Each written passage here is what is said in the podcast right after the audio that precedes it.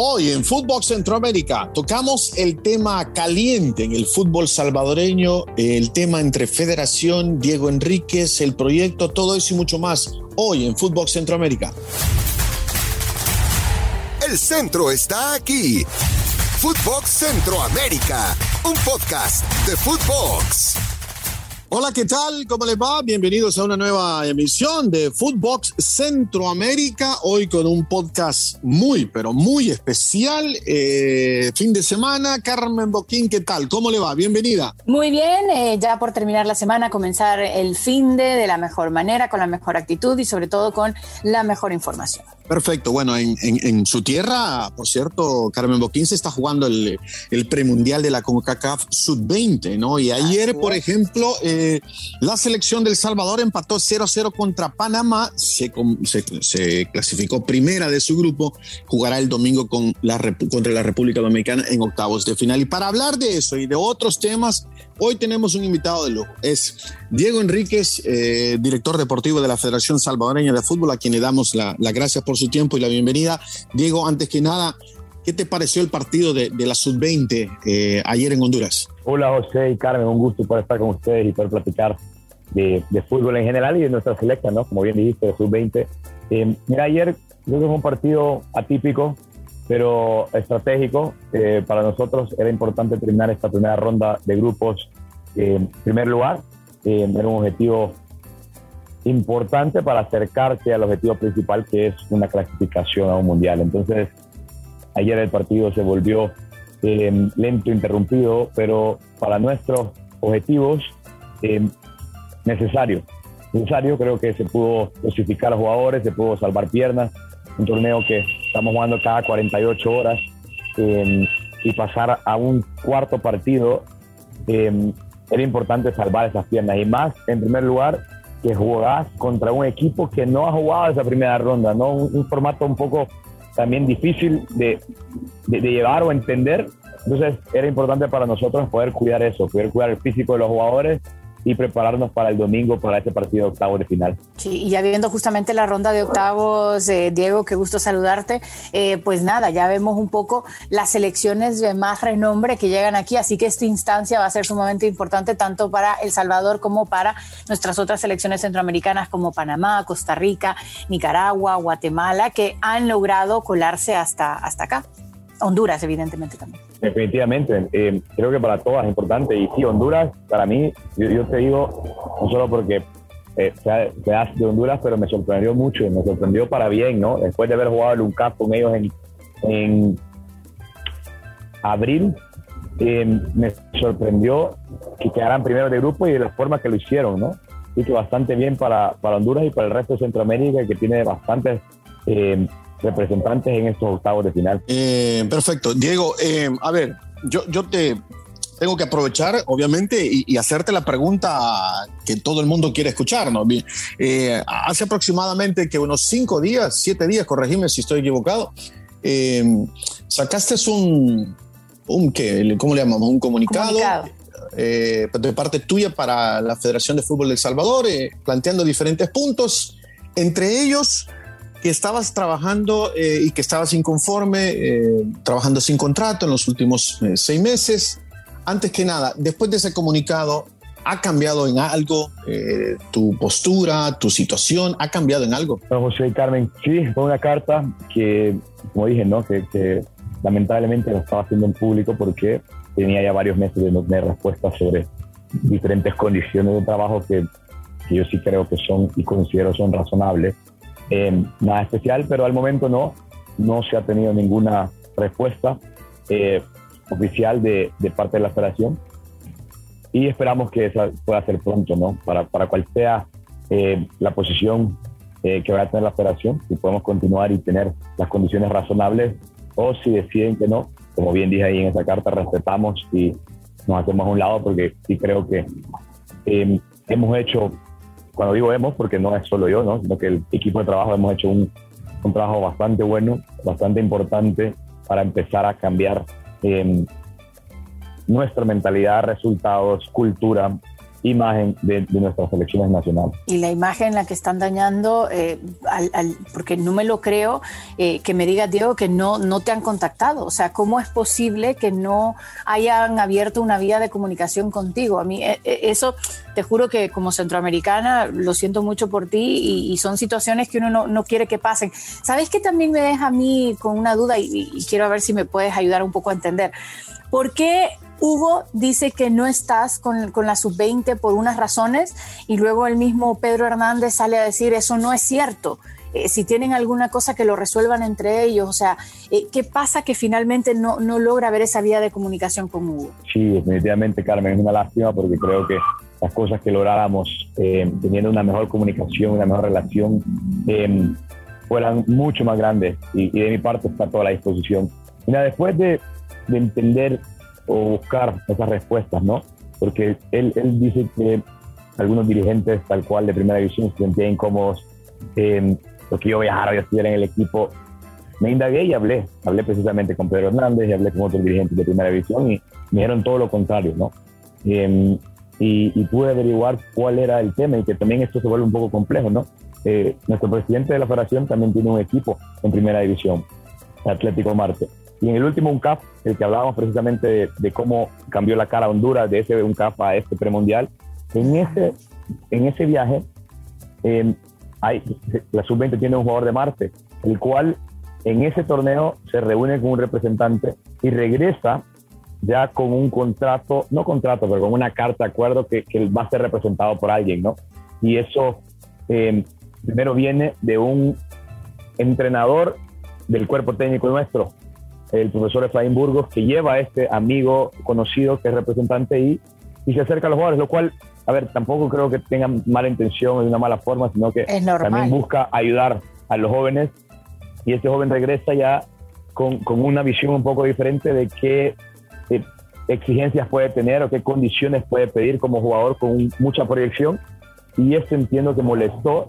Y sin preguntar, simplemente mi presidente asume yo tenía que ver algo directamente conmigo y, en ningún momento ni, supe ni me sabía que estaba pasando esto hasta ahora que averiguo y había sido de parte de, de, este entrenador que había llevado a este conocido y este jugador regresa ya con una idea diferente. Como digo, que no tiene nada malo, sino que el jugador empieza a educarse y a entender qué condiciones puede pedir con la proyección que tiene, ¿no? Siendo un jugador de selección nacional de 18 y 19 años, a las puertas de un premundial, buscar un boleto a un mundial, qué condiciones pueda pedir, sea en la Liga del Salvador o en cualquier otra liga que pueda aspirar o acercarse a aspirar.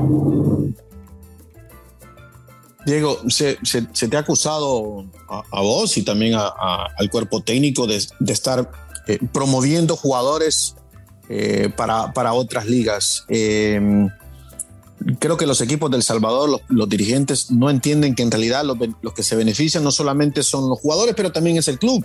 ¿Por qué es tan difícil hacerles entender eso? Mira, sí, es, es un buen tema, ¿no? Y, incluso el señor Pedro Hernández, presidente de nuestra liga, lo dice, ¿no? Hubo una confusión hace alrededor de seis, siete meses a donde se hablaba sobre eso.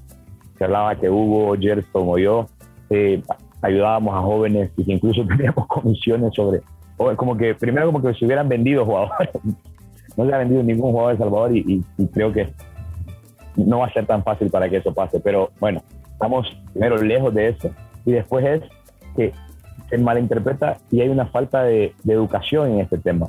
Eh, en El Salvador, donde no hemos exportado jugadores en mucho tiempo y el empezar a hacerlo eh, genera estas confusiones.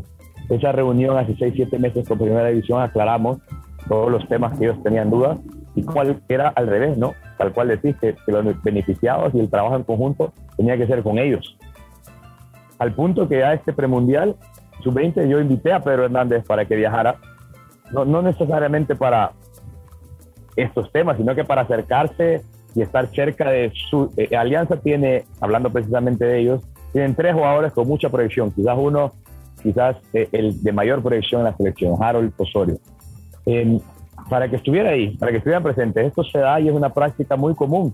Eh, tú tenés scouts, dirigentes de México, de Estados Unidos, de Costa Rica, incluso de Honduras, viajando a este tipo de competencias, estando cerca del jugador y también acercándose a estos representantes o agentes que frecuentan mucho este tipo de competencias premundiales de CONCACAF o suramericanos en Comebol para, para acercarse a los jóvenes, para acercarse a los dirigentes eh, y tener este, este ecosistema funcionando, ¿no? A donde hay un talento importante de 17 a 20 años y que tenga una proyección, poder representarlo y poder sacarlo a ligas, incluso hasta dentro de la misma región, ¿no? Salir a Costa Rica, salir a, a, Honduras, salir a, a México, eh, a Estados Unidos ahora que está creciendo tanto con, con sus plataformas profesionales, MLS, MLS Next Pro, con USL, USL1.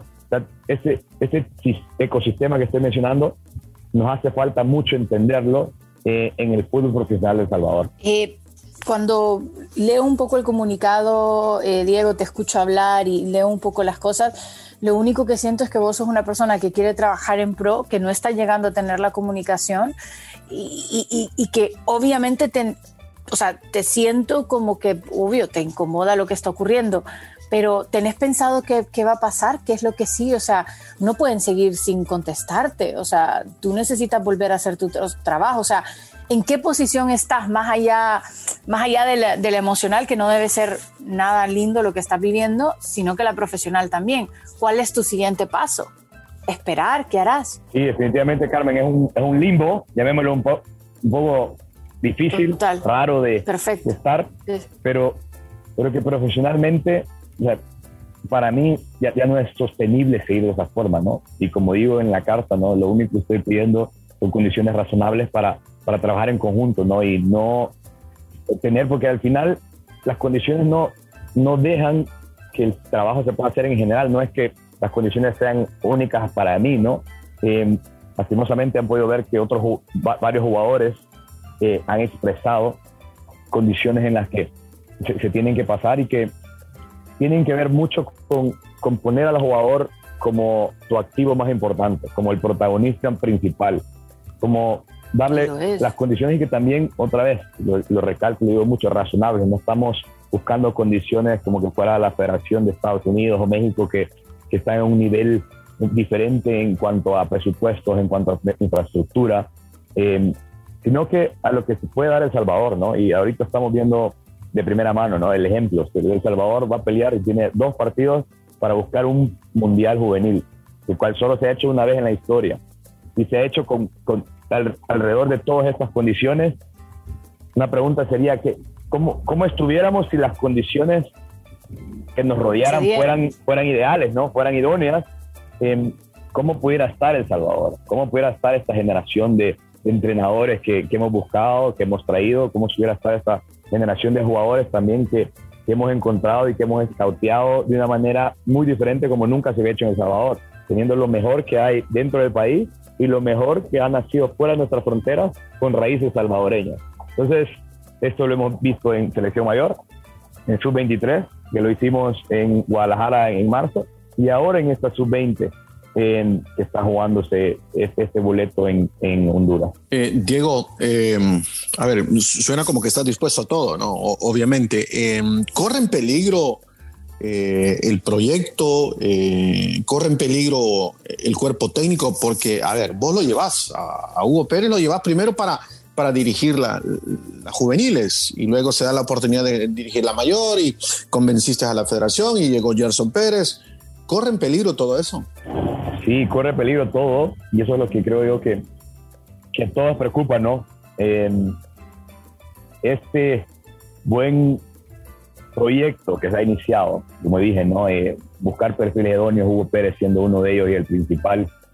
Le hice glosa a las demás personas que hemos podido sumar, Gerson Pérez, em, Pablo Rodas, que es un preparador físico muy preparado, valga la redundancia, dentro de nuestro medio, alguien local, eh, Fito Menéndez, preparador de porteros, Juan Carlos Serrano, un experto y especialista en juveniles en El Salvador que conoce el país y conoce el talento eh, muy bien.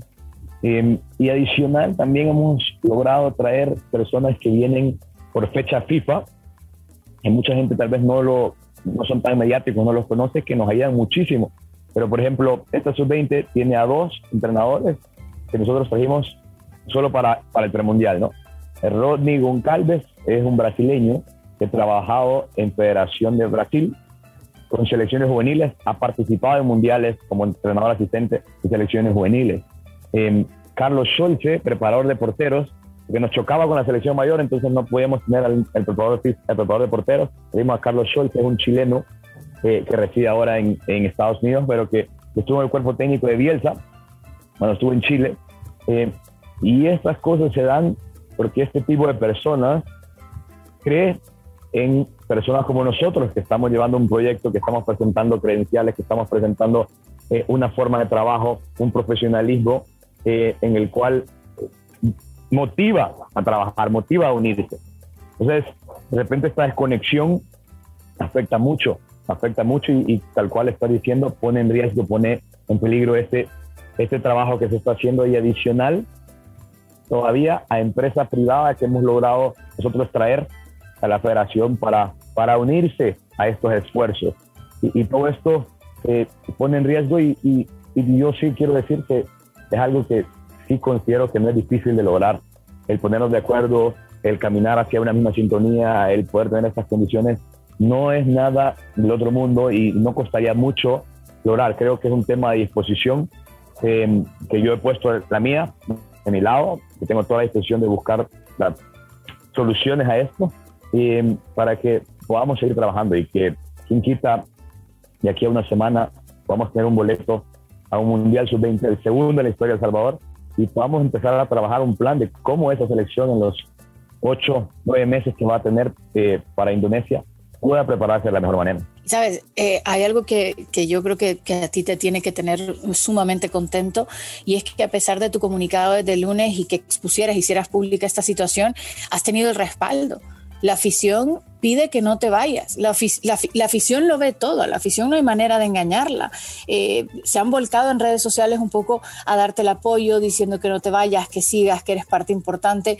Eh, en el comunicado está claro lo que has conseguido y ahora que hablo contigo, pues te escucho a la perfección y entiendo todavía mucho más las cosas. Eh, ¿Qué se siente el saber que, que, más allá de lo que esté ocurriendo o del maltrato, porque lo voy a calificar de esa manera, que te está dando la federación, sigas teniendo el apoyo de, la afición? Mira, definitivamente eh, que, que, las cosas caen por su propio peso, ¿no? Y esto, la afición, como bien decís, lo entiende y, y no hay manera de, engañar a la afición, de decir otra cosa. Yo creo que eh, la afición se respeta y hay que cuidarla y algo que nosotros desde un principio empezamos con el proyecto lo buscamos, ¿no? De, poder dar una nueva imagen y esto sabíamos que el respaldo, recuperar la ilusión, el respeto de, nuestra afición era, era importante y, la verdad que es, es un halago poder tener ese, ese tipo de respaldo, ¿no?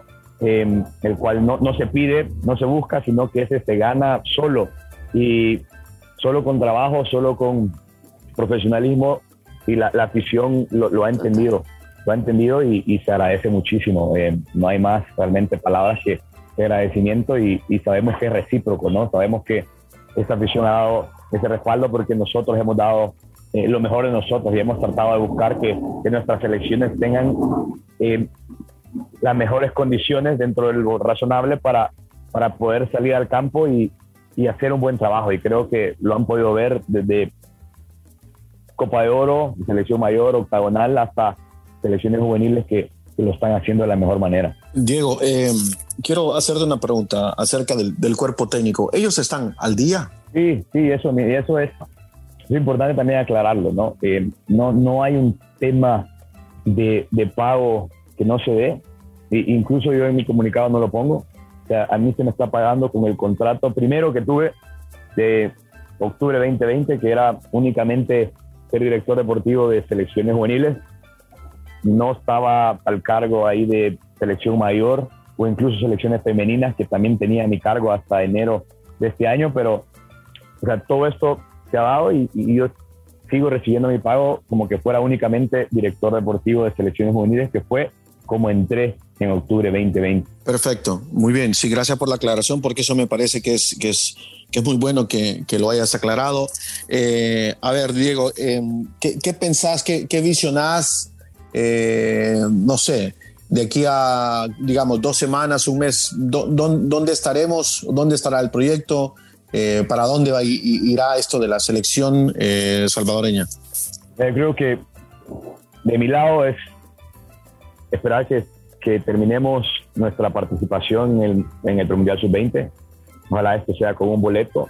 Después volver a, a buscar acercamientos, a volver a buscar, ya con, con el plan de la Sub-20 que, que yo he entregado incluso, incluso hasta Indonesia 2023, ¿no? Eh, de cómo esto va, va a caminar y, y, qué vamos a hacer o qué se va a hacer. realmente tengo toda la disposición de tanto la sub-20 como la sub-17 que tiene su premundial en enero, como la selección mayor que tiene, bueno, amistosos ahora en lo que resta del año, pero Copa de Oro eh, el siguiente año. El plan está hecho, ¿no? Y, con el cuerpo técnico eh, realmente tenemos una unión grande e importante para saber que esto eh, se puede hacer. Y cuando digo que se puede hacer es que se puede trabajar, se puede llevar a, a hacer cosas importantes pero que si las condiciones no están, hay un riesgo grande que esto no lleve la dirección o no, no, no se pueda cumplir como nosotros creemos que se pueda. Perfecto. Diego, eh, podemos seguir charlando creo que todo el día. Eh, Sabes, es un podcast y tenemos el, tiempo de cierta manera limitado. Quiero primero agradecerte por tu tiempo, eh, desearte lo mejor, que se, que se arregle la, la situación tuya eh, por todos, ¿no? Por vos, por el cuerpo técnico, por el fútbol, por la selección que tanto amamos y, por este proyecto, ¿no? Que creo que todos, la mayoría, queremos que, que las cosas cambien en, el fútbol de El Salvador y, y, de la única manera de que van a cambiar es eh, con gente preparada. Eh, es así, porque está claro que los que están administrativamente en, en la federación, pues no, creo que estén preparados completamente y esa es mi opinión. Gracias, Diego, te lo agradezco. gracias a ustedes, José y Carmen, se les agradece mucho un gusto haber platicado con ustedes. Gracias, Diego. Y lo mismo que te dijo José, y, felicidades por hablar de estos temas públicamente, porque mucha gente no lo, no lo llegaría a hacer. Yo creo que demuestra tu compromiso y tu convicción por querer mejorar a la selección. Lo estás haciendo súper bien y ojalá pronto entren en razón y se den cuenta que eres una pieza importante. Gracias, gracias a ambos. Muchos saludos. Bueno, ojalá cambie la situación eh, con la Federación de Fútbol eh, y este proyecto de Hugo Pérez, de Hugo Alvarado, de Gerson Pérez, de Diego Enríquez, en fin un montón de gente involucrada en este nuevo proyecto que ojalá continúe para el bien del fútbol salvadoreño, Carmen. Dijiste lo, lo clave, para el bien del fútbol salvadoreño, porque a la única persona, a la único que le hacen daño es justamente al fútbol salvadoreño que estaba avanzando y ahora entendemos un poco el por qué, ¿no? Eh, es una pena, José, y, ojalá se resuelva pronto. Sí, sí, sí. A ver, Carmen, eh, nos vamos. Recuérdame las redes sociales, por favor. Sí, sí, sí, a través de Footbox Oficial nos pueden encontrar en todas las redes sociales. No se les olvide escuchar además nuestros nuevos episodios los lunes y los viernes y también síganos a nosotros en nuestras cuentas personales y escúchenos en Spotify, denle clic a la campanita para que cada que pongamos un nuevo episodio no se lo pierdan. Perfecto. Bueno, Carmen, el lunes regresamos ya para conocer los eh, equipos de cuartos de final en el, en el premundial de CONCACAF, donde eso vamos a estar hablando el próximo lunes. Pase feliz fin de semana. Igualmente, chao, chao. Esto fue Footbox Centroamérica, un podcast exclusivo de Footbox.